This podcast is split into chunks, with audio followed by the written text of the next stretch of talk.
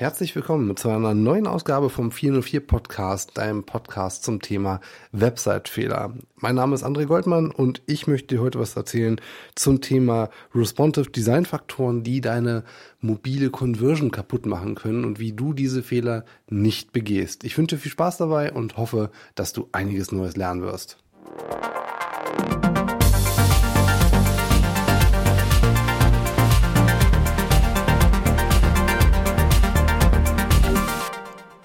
Ja, wer heute eine Website ähm, im Internet veröffentlicht, der kommt eigentlich gar nicht drum rum, eben sie auch mobilfähig zu machen. Das sollte man noch tun, wenn man eben vorhat, auch in Zukunft noch seine Nutzer erreichen zu können. Spätestens mit dem Mobile First Index wird es sowieso ziemlich schwierig, sich in irgendeiner Art und Weise ähm, ja mit einer nicht mobilfähigen Website auf Google präsentieren zu können, beziehungsweise noch erwarten zu können, oder beziehungsweise das ist die, also die Erwartung braucht ihr gar nicht haben, wenn ihr keine mobilfähige Website habt, dass ihr noch wirklich viele Menschen erreichen könnt mit euren Inhalten, wenn ihr eben keine mobilfähige Website habt.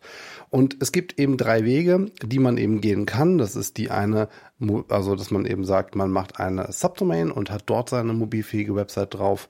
Das ist die dynamische Ausspielung. Das heißt, man guckt, mit welchem User Agent kommt ein Nutzer auf die Website oder stellt die Anfrage an den Server und der Server liefert entweder ein mobilfähiges Layout, ein Raster für den Content zurück, so wie Amazon das zum Beispiel macht, oder eben einer Desktop-Variante. Ja, und die dritte Variante, und um die soll es hier heute mal gehen, ist die weit am meist verbreiteste Variante mittlerweile vor allem. Das ist das Responsive Web Design. Und leider Gottes werden oftmals eben Fehler gemacht, die dann in der Regel so ein bisschen dem äh, Responsive Web Design an die Schuhe geschoben werden. Ich denke aus Entwicklersicht und jemand, der schon wirklich viele responsive Websites, ähm, Websites umgesetzt hat, angepasst hat und ja, irgendwo übernommen hat von anderen äh, Entwicklern, dass das oftmals eher an der Fähigkeit liegt des Entwicklers und an der Vorstellungskraft von den Menschen, die solche Seiten eben bauen. Es reicht eben nicht, wenn man irgendwo in WordPress sich in so einen, Baukasten zusammenklebt und dann vielleicht ein paar Farben wechselt und dann vielleicht irgendwie so Abstände nach oben und unten korrigiert, so wie einem das irgendwie gerade passt. Ähm, das entspricht oftmals nämlich nicht den Design Richtlinien, wenn man das so ausdrücken kann, die sich eben, ja, die einfach gut zu bedienen sind, weil das ist eben etwas, was man nicht irgendwo mit so einem fertigen WordPress-Theme kaufen kann. Ja, mal wieder der Krankenwagen hier. Ich bin nämlich gerade in München, auch wieder im Hotel. Äh, deswegen verzeiht mir, wenn ihr ab und zu mal Geräusche von draußen hört. Ähm, das liegt einfach daran, dass ich hier nicht in einem Studio stehe. Ja, zurück zum Thema. Ähm, also es reicht in der Regel eben nicht, wenn ihr irgendein so WordPress-Theme kauft und verändert das ein bisschen an eure Farben, dann habt ihr eben so ein fertiges Ding, was in der Theorie für 10.000 Anwendungsfälle dienen soll, aber eben nicht unique für euer Problem, für eure Zielgruppe. Und ich möchte in dem Podcast heute einfach mal darauf eingehen, was ihr machen könnt, damit das in Zukunft besser funktioniert, wo es da Fehler geben kann und wie ihr diese auch beheben könnt. Und bevor wir jetzt ins Haus, ins Housekeeping einstarten, beginne ich mit dem Hauptthema. Nein, bevor ich mit dem Hauptthema beginne, möchte ich natürlich ähm, das kurze Housekeeping wieder machen. Es fällt wieder mal sehr kurz aus, aus einem ganz speziellen Grund. Der Sascha, der heute bei mir im Seminar war, wir haben da unsere Späße drüber gemacht, der hat auch festgestellt, ähm, als er letzte Woche den Podcast gehört hat, dass ich es natürlich wieder nicht geschafft habe, die von mir vorgenommenen 20 bis 30 Minuten einzuhalten. Ähm, sondern ich war, glaube ich, wieder fast genau eine Punktlandung bei 45 Minuten. Und äh, das ist auch leider etwas, auf das du dich eben einstellen musst. Da werde ich wahrscheinlich nicht drum rumkommen. Das ist auch ein Erfahrungswert, den ich jetzt gesammelt habe ich versuche mich schon immer kurz zu fassen, aber das klappt halt nicht immer. Ich werde wahrscheinlich irgendwo zwischen 30 und 45 Minuten Podcasts folgen ähm, halten und ähm, diese 20 bis 30 Minuten, die schaffe ich einfach nicht. Es sind einfach Themen, die man ähm, etwas ausführlicher besprechen sollte, die man nicht so schnell runterrattert. Ich glaube einfach, dann müsste ich viele Dinge ähm, reduzieren und kürzen aber es gibt einfach zu so vielen Themen einfach auch wirklich spannende Sachen zu sagen und ich möchte mich ähm, äh, dich nicht begrenzen mit deinem Wissen, was du zum Teil von mir eben Neues so hörst, wenn du es noch nicht kanntest, nur weil ich der Meinung bin, ich will Podcasts machen zwischen 20 und 30 Minuten. Deswegen, ähm, wir nehmen mal diese Zeit ein bisschen weg. Es kann durchaus sein, dass ich eben auch in Zukunft Podcasts mache in der Länge zwischen 30 und 45 Minuten, vielleicht auch mal länger. Ähm, das möchte ich ganz flexibel halten, aber ich denke mal 45 Minuten, das reicht dann auch. Ja, ein anderer Punkt, ähm, den ich mal ausprobiert habe letzte Woche, ich habe den letzten Podcast äh, mit dem Thema ähm, mobilen Content, äh, nee, Quatsch, wie man Content für den mobilen Kontext optimiert. Den habe ich mal von Abtipper oder abtippen.de, weiß ich gar nicht genau, habe ich mal transkribieren lassen. Das sind insgesamt viereinhalbtausend Wörter, die da rausgekommen sind. Und ich bin mal gespannt, wenn man so einen langen Inhalt hat, ob der eine Chance hat zu ranken. Weil nur weil er lang ist, wissen wir alle, heißt das noch lange nicht, dass es ein Qualitätsinhalt ist. Ich weiß auch, dass ein gesprochenes Wort in der Regel eben nicht so ist, wie man es schreiben würde. Natürlich sind da jetzt auch irgendwelche Hügelgebirge, WDF, IDF auch nicht drauf ähm, angesetzt. Da geht's mir auch gar nicht drum. Ich will einfach mal die Erfahrung sammeln, wie sieht's aus, wenn man wirklich so einen, so einen langen Podcast zu einem Fachthema ähm, in Textform hat, ob der eine Chance hat zu ranken, um vielleicht noch mehr Menschen zu erreichen mit dem Podcast. Ja, ich werde dich darüber informieren, was das äh, gebracht hat und ob es irgendwas gebracht hat. Mal ganz kurz von den Kosten zu sprechen. Das waren, glaube ich, 45 Euro mit, äh, mit Steuer. Aber von daher ähm, vollkommen im humanen Bereich. Und wer mal Text gekauft hat, der weiß auch, für viereinhalbtausend Wörter muss man schon eine ganze Menge mehr hinlegen normalerweise. Aber wie gesagt, von der Qualität wollen wir erstmal nicht sprechen. Es ist ja gesprochenes Wort und das hat einfach mal nicht die Güte von einem Fachtext zu einem Thema. Ja, und nun starten wir auch schon mit dem Hauptthema. Ich hoffe, du lernst einiges und ich kann dir ein bisschen was erzählen, was ich so für Fehler entdeckt habe, die man besser machen sollte auf responsiven Websites. Ja, und im Grunde geht das auch schon los, dass man erstmal es, ähm, dass man sicherstellt, ein ansprechendes Webdesign zur Verfügung zu stellen, das dem Nutzer erstmal anspricht. Das ist erstmal die, die Mindestvoraussetzung.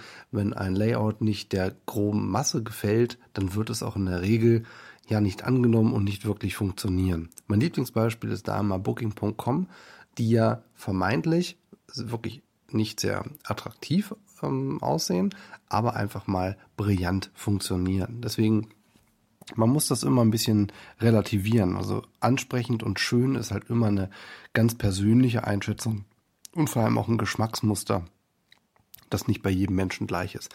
Von daher ähm, lasst uns doch mal das Thema ansprechendes Design ein bisschen aufbröseln und vor allem ein bisschen auf die Fehler eingehen, die da oft gemacht werden. Was ich oft sehe, ist, dass sich vor allem lediglich um den Porträtmodus gekümmert wird, also wenn man ein Smartphone eben hochkant hält. Das heißt, die meisten Layouts sind wirklich nur für den Porträtmodus gedacht. Das Interessante ist allerdings, wenn ihr mal in ich mache das zum Beispiel mit Google Analytics, dass ich über einen JavaScript abfrage, ähm, wie die Auflösung ist. Das heißt, ist sie breiter als hoch, weiß ich, dass der Nutzer einen Landscape-Modus hat. Zumindest dann, wenn er mit dem Smartphone auf die Website kommt. Und es ist eben umgekehrt, weiß ich, dass er mit dem Porträtmodus kommt. Und durch diese kleine Abfrage, die ich wiederum an Google Analytics gebe, kann ich tatsächlich mir sehr genaue Auswertungen anschauen, wie die Leute mit meinen Inhalten interagieren, wenn sie eben im Landscape oder im Porträtmodus sind. Und das ähm, Verblüffende ist, obwohl ihr das wahrscheinlich nicht erwartet, dass wirklich sehr, sehr viele, und es ist je nach Zielgruppe natürlich unterschiedlich, aber auf den Seiten, die ich betreue, ist es meistens ein bisschen über ein Drittel tatsächlich der Besucher, die auf die Website kommen im Landscape-Modus, also das Telefon wirklich seitlich halten und so eben mit meinen Inhalten agieren.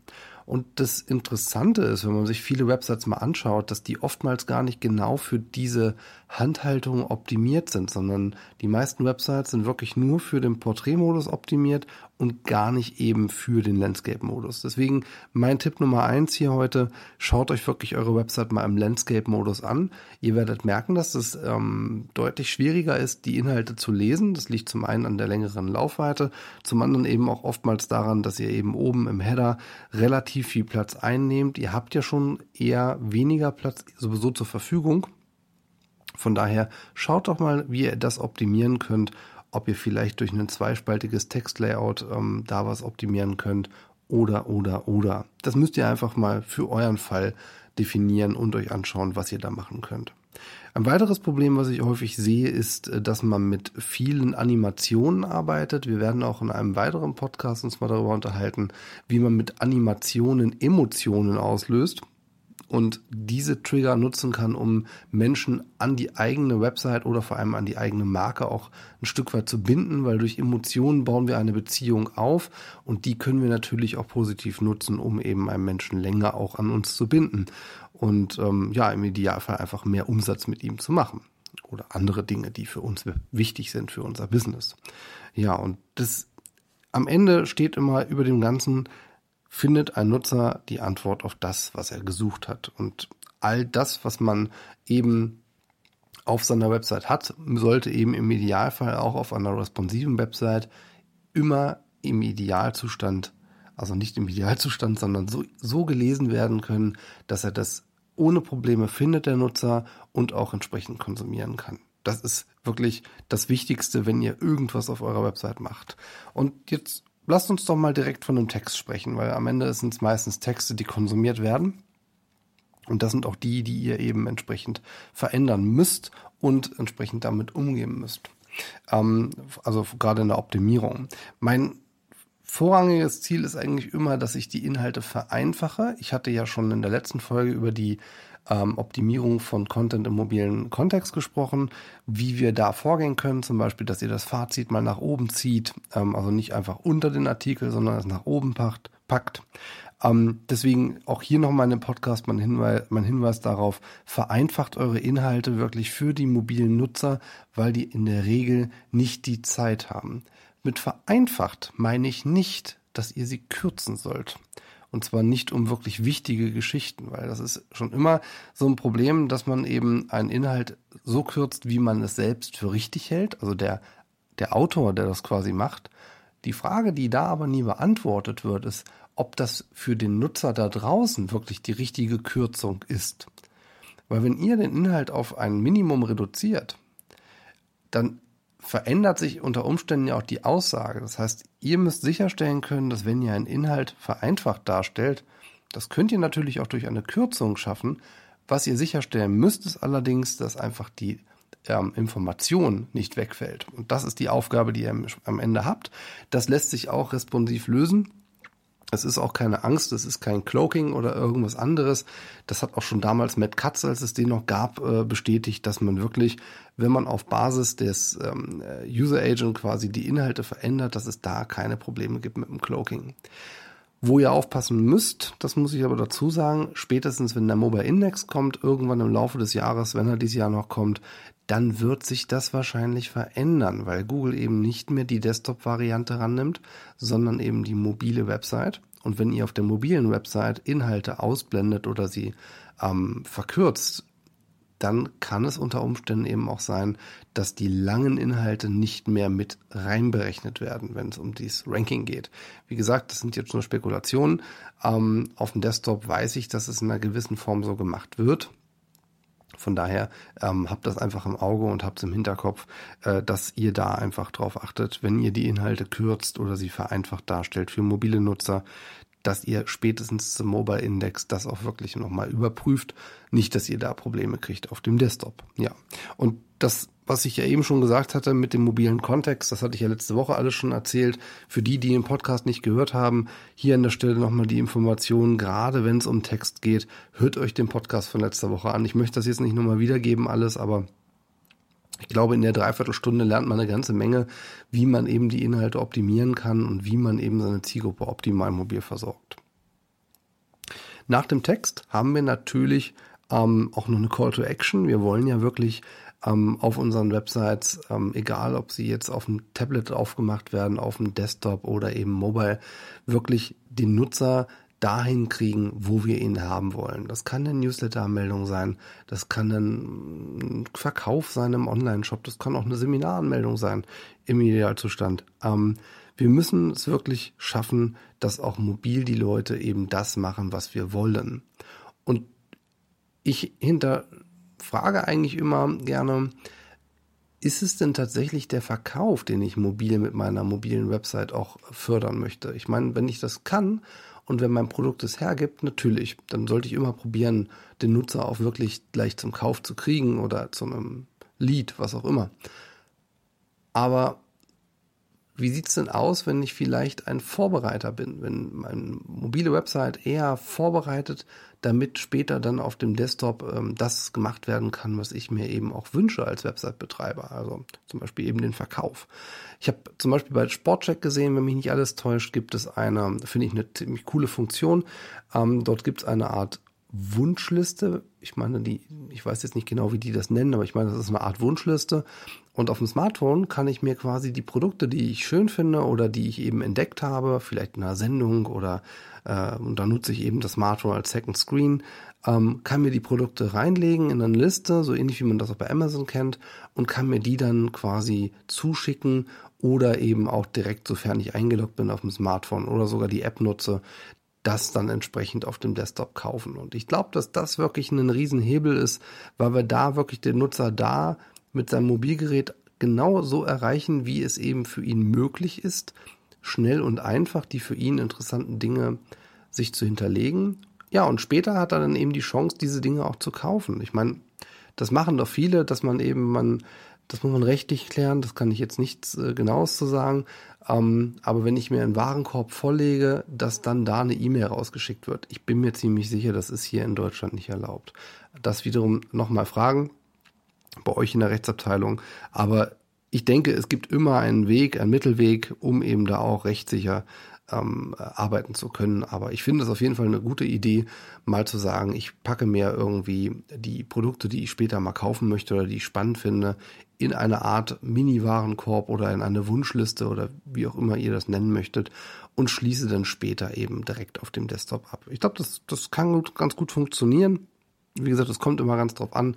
Ich glaube, so ein Seminar würde ich mir jetzt nicht unbedingt in, in irgendeinen Warenkorb legen, und um es dann später zu kaufen, weil beim Thema Weiterbildung, da habe ich das, glaube ich, sehr, sehr gut im Kopf, was jetzt da, was ich gerade so vorhabe in den nächsten Monaten, wo ich mich verstärkt weiterbilden möchte. Das ist halt kein Impulskauf, so, ach, ich mache das jetzt mal. Wie jetzt zum Beispiel ein neues Telefon oder eine neue Kamera oder eben solche Sachen, die man durchaus auch mal impulsiv kaufen kann. Aus eigener Erfahrung kann ich da reden.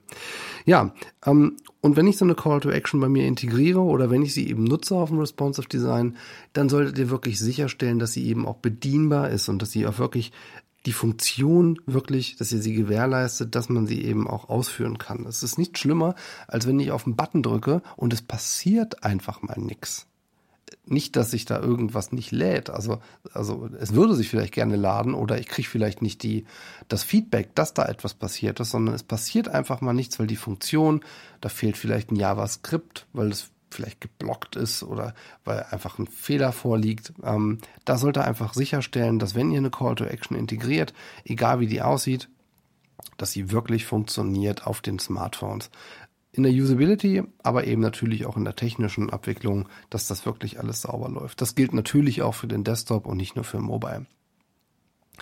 Bei Call to Actions kann ich euch auch nur die Empfehlung geben, ändert eventuell mal die Bezeichnung da drin, weil je nachdem, der Kontext mobil ist einfach ein anderer als eben auf dem Desktop. Und wenn ich jetzt sage, jetzt online abschließen, zum Beispiel für einen ähm, Stromvergleich oder ich möchte vielleicht einen DSL oder irgendwas etwas Komplexeres abschließen, dann macht es vielleicht Sinn, dass ich, wenn ich Nutzer auf dem Smartphone habe, den erstmal so eine Art, ähm, so einen Zwischenschritt einbaue. Jetzt, ähm, ähm, was ich jetzt per E-Mail zuschicken oder irgendwas. Also einfach den Nutzern die Möglichkeit zu geben, auch in dem Kontext, in dem sie sind, die für euch nötige Call to Action zumindest mal vorbereitend auszufüllen, sofern es eben zu komplex ist, um das mit dem Smartphone zu machen. Da habt ihr die Erfahrung, da kennt ihr eure Produkte am besten und da müsst ihr einfach auch wirklich schauen, was für euch am besten funktioniert. Ähm, meine Empfehlung da an der Stelle, verändert wirklich mal die Call to Action oder zumindest den, den, den Begriff, der da drin steht, ähm, um die Chance zu erhöhen, dass man eben auch wirklich diese Call to Action ausfüllt und sie eben bedienen kann. Ja, das nächste Problem, was ich ganz häufig sehe, ähm, vor allem auch in Online-Shops, ist das Thema Bilder. ähm, dass Bilder nämlich eins zu eins für den Desktop genommen werden und eben für die mobile Website. Das ist ja prinzipiell erstmal nicht das Problem. Das Problem ist eigentlich vielmehr, dass die Bilder einfach nur klein skaliert werden. Ja, das ist so dieses, dieses äh, typische responsive Ding, machst eine Website klein irgendwie, auf dem, auch auf dem, auf dem Computer und äh, dann wird das Bild einfach mal klein skaliert. Das ist natürlich auf der einen Seite technisch ist, kann man das auch lösen über das äh, Picture-Element, das ist ein HTML5-Element, ähm, dass zum Beispiel auf kleinen Geräten oder auf kleinen Auflösungen kleinere Bilder geladen werden. Das ist auch eine ganz klare Empfehlung von meiner Seite aus. Ähm, setzt euch mit diesem Picture-Element auseinander. Das ist aus Performance-Gründen schon mal super. Ähm, und zu anderen eben auch. Und das ist eigentlich der Punkt, auf den ich jetzt hinaus möchte. Ihr habt die Möglichkeit, auch ein komplett anderes Bild anzuzeigen mit einem komplett anderen Bildausschnitt. Und das ist gerade für Online-Shops wirklich enorm wichtig, weil wenn ich jetzt zum Beispiel ein ähm, ich will ein T-Shirt verkaufen mit einem sehr, sehr filigranen Muster, was einfach mal relativ klein und fitzelig ist und wenn ich auf dem Desktop bin, kann ich schon noch erkennen, was da drauf zu sehen ist. Aber spätestens auf dem Smartphone, da wird einfach dieses Motiv so klein, dass ich gar keine Chance mehr habe, es zu erkennen. Ja, und wer kauft schon gern die Katze im Sack?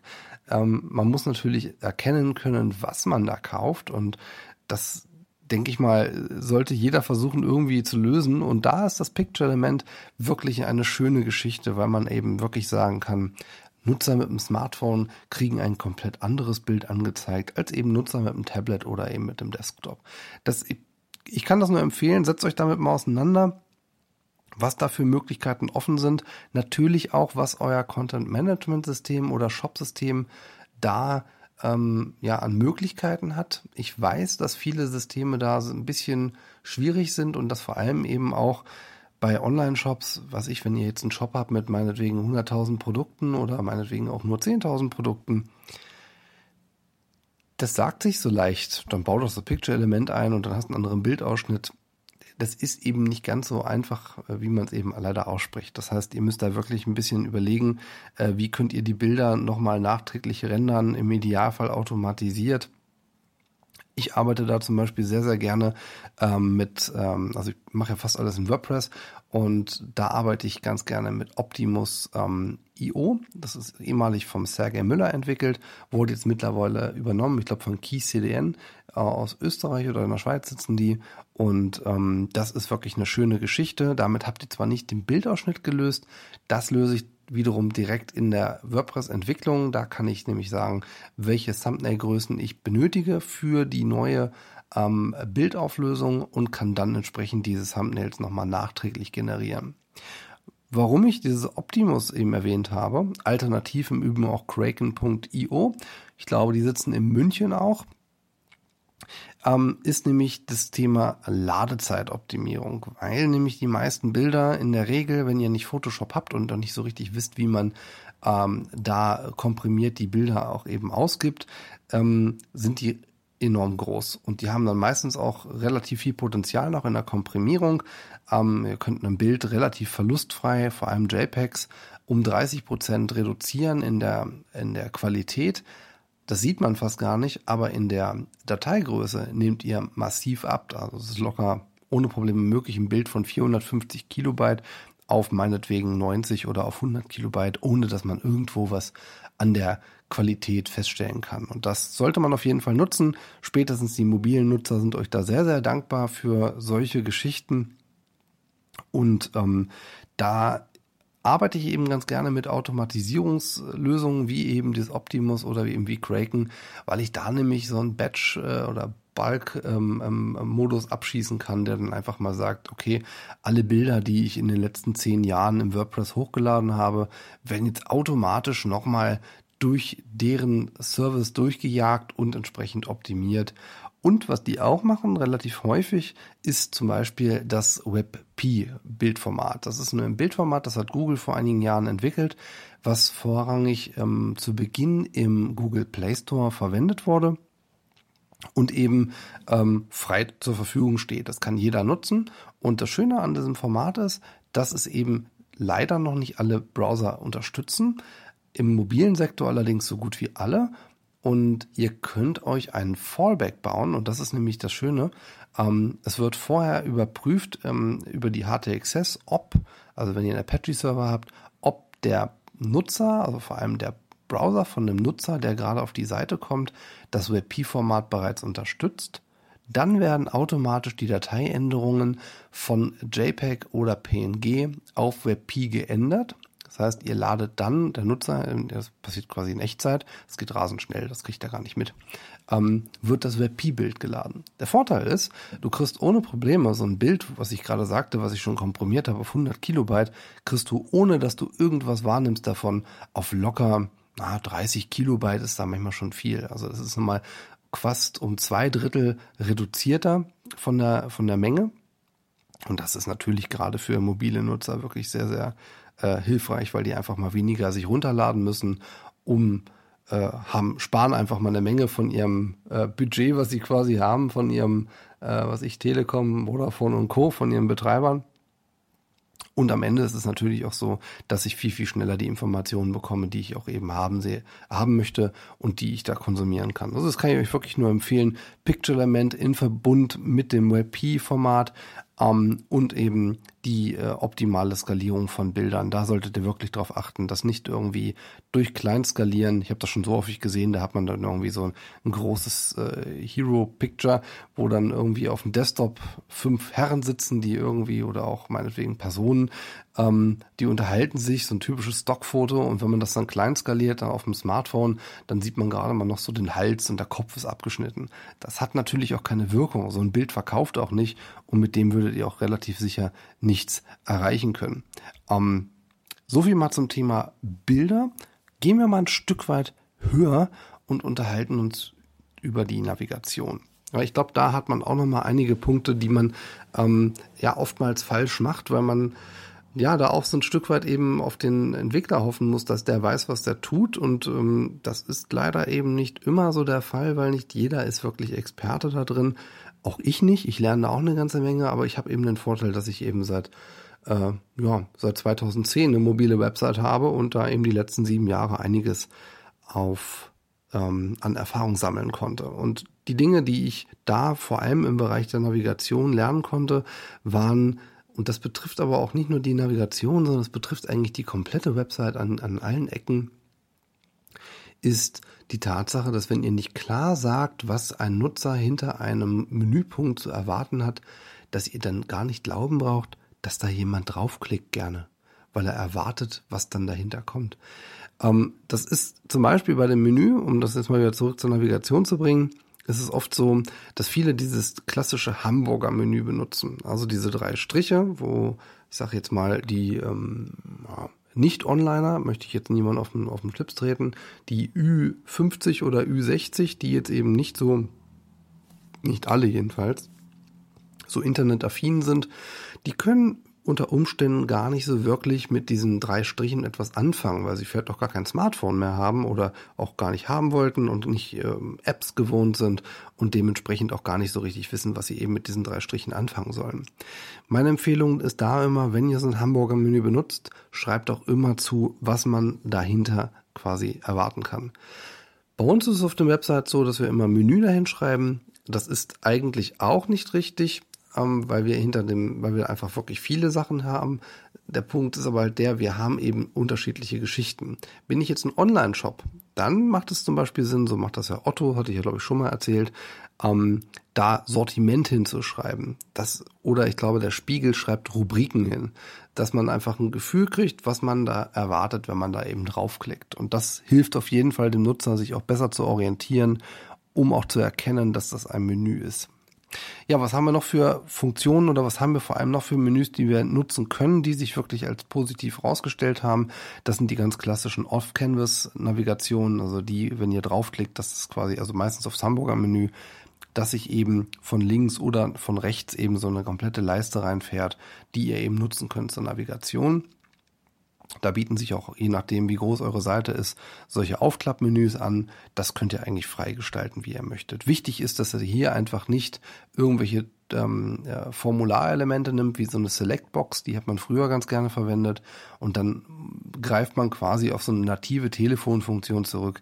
Das hat sich nicht sehr als so nutzerfreundlich herausgestellt, weil die oftmals, obwohl sie natürlich natives ein natives Telefonelement benutzen, lassen sie sich einfach schlecht bedienen, weil gerade wenn du auch mal einen längeren Menüpunkt hast, der lässt sich einfach mal nicht lesen. Ja, und bei den beim Thema, was packe ich eigentlich in mein Menü rein? Äh, da ist jetzt auch beim Stichpunkt Navigation eine meiner wichtigsten Empfehlungen, dass du vielleicht drüber nachdenkst, auch die Menüpunkte für den mobilen Kontext zu verändern. Also das heißt, dass du nicht auf die gleichen Menüpunkte verweist wie auf dem Desktop, weil vielleicht auch ganz andere Anwendungsfälle für deine mobile Website eben vonnöten sind. Ich erzähle ganz gerne so die Geschichte, wenn man mal auf eine Tankstellen-Website geht, wie zum Beispiel aral.de, da kriegst du alles, aber alles außer die nächste Tankstelle oder den nächsten Tankstellenpreis. Das Ganze wird versteckt in den Routenplaner äh, oder irgendwelchen Fachbegriffen, die ehrlich gesagt ich noch nie gehört habe und auch gar nicht weiß, was ich damit machen soll. Das hilft mir also gar nicht, mit dieser Website zu interagieren oder in irgendeiner Art und Weise ähm, schnell das zu finden, was ich eigentlich wirklich haben möchte. Deswegen überlegt euch wirklich, ob vielleicht dieser Kontext mobil wirklich den Inhalt eurer Website komplett verändert und passt das dahingehend auch an. Wie gesagt, Vorsicht geboten, Mobile Index ich bin gespannt, was da passiert mit Websites, die wirklich genau das jetzt beherzigen, weil sie wirklich sagen, der Nutzer steht für uns im Vordergrund. Uns interessiert in der Regel erstmal nicht, was Google will, sondern wirklich der Nutzer. Ich bin gespannt, wie Google mit solchen Websites umgeht und vor allem auch, wie die sich im Ranking dann eventuell auch verändern. Ja, ein weiterer Punkt bei dem Thema Navigation möchte ich äh, dringend ansprechen, weil das oftmals nämlich ähm, ja etwas missverstanden wird, wenn man sagt, ähm, mach ein bisschen mehr Weißraum für den Nutzer, weniger ist oft mehr. Das sage ich ja auch sehr gerne, allerdings nicht beim Stichpunkt Navigation. Es gibt einen äh, schönen Satz so aus den Augen, aus dem Sinn. Und das kann man beim Thema äh, Navigationselementen auch wirklich wahrnehmen. Also alle Punkte, die für euch wichtig sind für eure Conversion, die ihr auf dem Desktop vielleicht sichtbar habt, die ihr aber auf der mobilen Variante in irgendeiner Art und Weise versteckt, meinetwegen über so eine Tabs oder ähm, über irgendwie, ihr fasst was zusammen oder ihr packt das meinetwegen auch in eine Off-Canvas, geht davon aus, dass man das schnell vergisst. Es gibt da sehr, sehr interessante Studien zu, ich packe die auch in die Shownotes rein, äh, wo man wirklich sehr, sehr eindeutig sehen kann, dass wenn Dinge versteckt werden, eben auf mobilen Websites, ganz bewusst, weil man eben sagt, ich will das reduzieren, ich möchte, dass der Nutzer wirklich nur das sieht, was er auch wirklich braucht, dann kann es unter Umständen sein, dass ihr aber das komplette Engagement auf der Website runterzieht damit oder dass die Leute viel, viel weniger kommentieren oder dass sie weniger klicken, also sich in die Tiefe eurer Website rein äh, klicken oder touchen. Ähm, da müsst ihr wirklich ganz stark darauf achten, alles, was ihr in irgendeiner Art und Weise aus dem Sichtfeld des Nutzers packt, das hat er auch vergessen relativ schnell. Das macht auch keinen Sinn, wenn ihr da irgendwie so eine interaktive Tour vorklatscht und dann hofft, dass der Nutzer das ausfüllt oder äh, sich anguckt. Der vergisst das. Menschen sind mit dem Smartphone leider wirklich sehr, sehr vergesslich. Sie haben so viele Dinge, die sie sich merken müssen, die sie ähm, gleichzeitig tun müssen, die vor allem auch ihre äußeren ähm, Umstände, also die, die, die, die, die, die, die drängen einem das quasi auf, dass man gar nicht die Zeit hat, sich eben so intensiv mit den Websites zu befassen und sich zu merken, was da eigentlich jetzt alles gerade drauf stand oder was es da mal irgendwann gab. Deswegen, wenn ihr Navigationspunkte habt, die wirklich wichtig sind, müssen sie zwingend im Sichtfeld sein eures Nutzers. Ansonsten wird er die mit hoher Wahrscheinlichkeit vergessen. Ja, Interaktionsflächen, ein weiterer Punkt, den ich da dringend ähm, ähm, euch ans Herz lege, guckt euch eure Formulare an. Das ist so in meinen Augen eine der Top-Stellschrauben, wo man wirklich was dran machen kann, um wirklich auch, also wenn Formulare vor allem wirklich ein ganz wichtiger Teil eurer Website sind, dann müsst ihr da einfach ran. Die meisten, wenn wir jetzt mal ganz kurz wieder von WordPress sprechen, die meisten WordPress-Plugins, die man so nutzen kann, sind in der Regel bereits responsiv zumindest mal eben für die Durchschnittswebsite. Das heißt, die, die, die funktionieren im Großen und Ganzen. Was man aber oftmals vergisst, ist nicht nur das Layout von so einer Seite, sondern eben auch die Tatsache, dass man auf dem Smartphone auch weniger ausfüllen möchte. Auf dem Desktop ist das schon so, dass man wirklich es reduzieren sollte aufs Minimum. Auf dem Smartphone ist das noch viel, viel wichtiger. Je mehr Felder ihr da habt, je häufiger ich irgendwas doppelt eintragen muss, je höher ist die Chance, dass ich dieses Formular abbreche. Deswegen reduziert es wirklich bitte keine doppelten Felder. Die Menschen sind in durchaus in der Lage, auch ihre E-Mail-Adresse richtig einzugeben. Das muss man nicht doppelt machen. Nutzt den Standort vom Nutzer, um auch hier schon mal vielleicht gewisse Felder vorauszufüllen und reduziert das einfach aufs Nötigste. Im Zweifel, wenn es auch zum Beispiel um so Login-Geschichten geht, fragt nicht erst nach dem Namen, das sollte man vielleicht schon tun, aber fragt nicht erst gleich nach der, nach dem Ort und irgendwelchen anderen äh, für die Registrierung redundanten Informationen, sondern wirklich das Mindeste, was ihr benötigt, um den Nutzer auch in Zukunft ansprechen zu können. Also meinetwegen Name, E-Mail-Adresse und äh, ein, ein Passwort. Auch da habe ich in der Vergangenheit öfter mal empfohlen, äh, schickt dem Nutzer einfach mal das Passwort zu. Da gibt es wohl auch rechtliche Bedenken oder auch äh, Gründe, das doch zu lassen. Einfach aus dem Grund, dass die Leute quasi ähm, eine Registrierung ja auch für jemand anders ausfüllen können.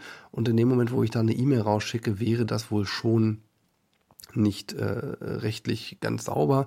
Wie gesagt, ich kann keine Rechtsbelehrung geben und will das auch gar nicht. Da müsst ihr einfach euren Rechtsanwalt des Vertrauens fragen, was der davon hält, was seine Erfahrungen sind. Ich kann dann Martin Schirmbacher empfehlen. Ähm, der kann euch da ziemlich sicher eine Auskunft zu geben, ähm, was ihr da machen könnt und was eben nicht. Aber wie gesagt, reduziert eure Formulare wirklich aufs Minimum und dann sollte das auch größtenteils passen. Ja, ich habe jetzt hier nur noch einen Punkt drauf, den ich mir notiert habe, den ich jetzt auf jeden Fall euch mitgeben möchte. Und zwei Punkte, Entschuldigung. Und das ist das Thema Pop-ups und Overlays. Lasst es. Also wenn ihr in Zukunft noch vorhabt, eure Nutzer zufriedenstellen zu wollen, lasst es generell, gerade mobil. Es ist wirklich schwierig, die oftmals wegzukriegen, äh, zuzuklicken ähm, und vor allem, ihr müsst ja wirklich mal drüber nachdenken, wo erreicht ihr eigentlich den Nutzer mit eurem Störding, wie diesem Pop-ups und Overlays? Ganz ehrlich, wenn ich unterwegs bin und ich will gerade eine Telefonnummer rauskriegen oder ich, ich suche gerade eine Adresse oder ich möchte gerade äh, ganz kurz nur einen Inhalt lesen, warum sollte ich mich für euren, euren Newsletter interessieren? Warum sollte ich mir von unterwegs eine App von 90 MB runterladen? Was für einen Grund gibt's dazu? Ja, wenn ich nicht im WLAN drin bin, dann werde ich mir ziemlich sicher auch nicht die App runterladen. Dann doch lieber irgendwie arbeiten, dass man das mit in den Content integriert und nicht irgendwo irgendwie einfach mal lädt. Also ich glaube einfach, das geht nach hinten los. Ähm, Google hat da auch schon mit den Interstitial Ads ganz klar sich zugeäußert, dass es da eben Probleme gibt ähm, bei Websites, die das eben äh, sehr, sehr aggressiv einsetzen. Pinterest hatte da in der jüngeren Vergangenheit Probleme mitbekommen. Ich habe jetzt nicht genau die Zahlen im Kopf, ob das noch aktuell so der Fall ist, aber ich weiß, dass es da auf jeden Fall einen vom Bug gab und ihr solltet auch, wenn ihr da keine Probleme bekommen möchtet, eben auch eher darauf verzichten, da eben so aggressiv mit Overlays zu arbeiten. Da doch dann eher einfach solche, ja, erstmal erst in den Inhalt zu integrieren, weil ich denke, wer wirklich guten Inhalt liefert, da meldet man sich vielleicht auch mal für den Newsletter an und ähm, dann passt das. Der John Müller hatte auf der SMX auch dieses Jahr auch empfohlen, ähm, wenn ihr unbedingt solche ähm, ähm, ähm, ja, Newsletter-Catch-Geschichten da irgendwie, äh, also E-Mail-Adressen, äh, wenn ihr die sammeln wollt, dann noch eher irgendwie eine, eine Leiste oben ähm, über den Header integrieren, wo man eben einen kurzen Hinweis gibt, was ich, was man da eben sagen möchte, das, was man in so einem Overlay eben auch sagen woll, wollte. Und ähm, dann äh, gibt dem Nutzer da lieber einen Link, auf den er klicken kann, wenn er das auch eben wirklich auch haben möchte. Und dann kann er sich eben, was ich, irgendwas runterladen oder eben seine E-Mail-Adresse eintragen, wenn er das wirklich haben möchte. Ja, mehr möchte ich zu diesem Thema äh, Pop-ups und Overlays gar nicht sagen, weil ich empfehle die nicht mal für den Desktop. Ähm, und da gibt's dann auch äh, keine groben Fehler, die man machen kann, ähm, re responsiv äh, so gesehen. Von daher äh, solltet ihr das einfach reduzieren und wirklich eine andere Möglichkeit finden, eben an die Daten ranzukommen, wenn sie für euch wichtig sind. Und ich denke mal, das ist fast immer so der Fall. Ja, abschließend würde ich ganz gerne nochmal einen Hinweis geben, ähm, der so ein bisschen auf so einer gewissen ja, ich sage mal ganz gern Metaebene, das ist so mein, mein Wort für alles, wenn ich über nicht so hundertprozentig klare Themen sprechen möchte. Stellt euch bitte immer die Frage bei euren, äh, vollkommen egal, ob das responsive ist oder ob das jetzt auch ein bisschen, ein bisschen abdriftet von einem Hauptthema. Stellt euch bitte immer die Frage, wo befindet sich denn eigentlich mein Nutzer? An welcher Stelle ist mein Nutzer gerade? Will der etwas direkt kaufen? ist er vielleicht als Second Screen mit dem Smartphone auf der Seite, weil er was im Fernsehen gesehen hat und jetzt einfach noch ergänzende Informationen haben möchte, ähm, wo er vielleicht gar nicht direkt kaufen will, wo man zwar eine Impulsivhandlung ähm, schaffen kann, aber eben nicht immer. Dann überlegt euch einfach, kann ich vielleicht beides miteinander kombinieren? Kriege ich es vielleicht hin, jemand, der im Second Screen auf der Seite ist oder der einfach eine Information nur unterwegs braucht, dass ich ihn trotzdem an mich binde? Versucht da einfach etwas zu schaffen, was vielleicht im Idealfall beide Seiten zufriedenstellt. Ja, einmal den, der etwas kaufen möchte und auf der anderen Seite den, der eben eine reine Information haben möchte.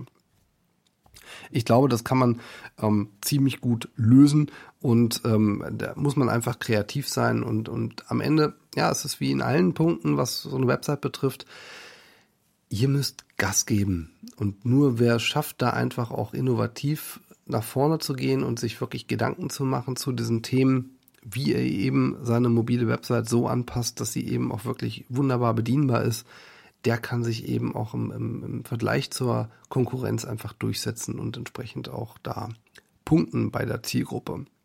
Ja, das war das Hauptthema diese Woche.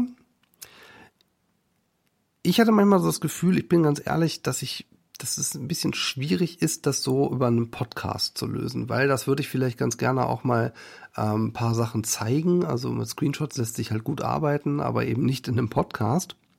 Von daher, ich würde mich natürlich freuen, wenn du ähm, so, so ein paar Dinge mitgenommen hast, die du jetzt auch vor allem in dem Kontext, in dem du gerade steckst, und der kann sehr, sehr unterschiedlich sein. Das kann abends im Bett sein, das kann auf dem Sofa gemütlich sein, das kann aber auch im Auto sein.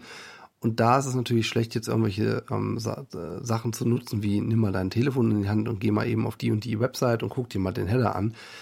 Das ist schwierig. Vielleicht mache ich mal noch andere Formate. Keine Angst, ich höre jetzt nicht auf mit dem Podcast, aber vielleicht überlege ich mir mal, dass man mal so eine ganz gezielten Facebook Live-Geschichten macht oder auch YouTube Live-Videos, äh, wie der Kollege Nils äh, Kattau das macht. Ähm, das bietet sich, glaube ich, sehr gut an.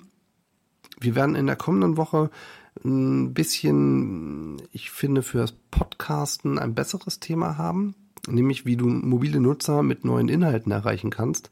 Also da gehen wir mal ein Stück weit in Richtung Marketing. Das heißt, welche hm, Kanäle habe ich da eigentlich zur Verfügung? Wie kann ich die nutzen? Möchte dir was von meiner Erfahrung da sagen? Stichwort Push Notifications, ähm, SMS etc. Weil da haben wir wirklich Hebel in der Hand, die heutzutage kurioserweise immer noch sehr, sehr wenig genutzt werden. Und da möchte ich einfach mit dir drüber sprechen, dir da meine Erfahrungen einfach zeigen und dir ähm, entsprechend auch die Hinweise geben, welche Tools man nutzen kann, welche Anbieter wirklich gut funktionieren, wo ich wirklich das Gefühl habe, das läuft auch performant und ähm, wo man einfach auch ein bisschen mehr ähm, mit den Daten anfangen kann.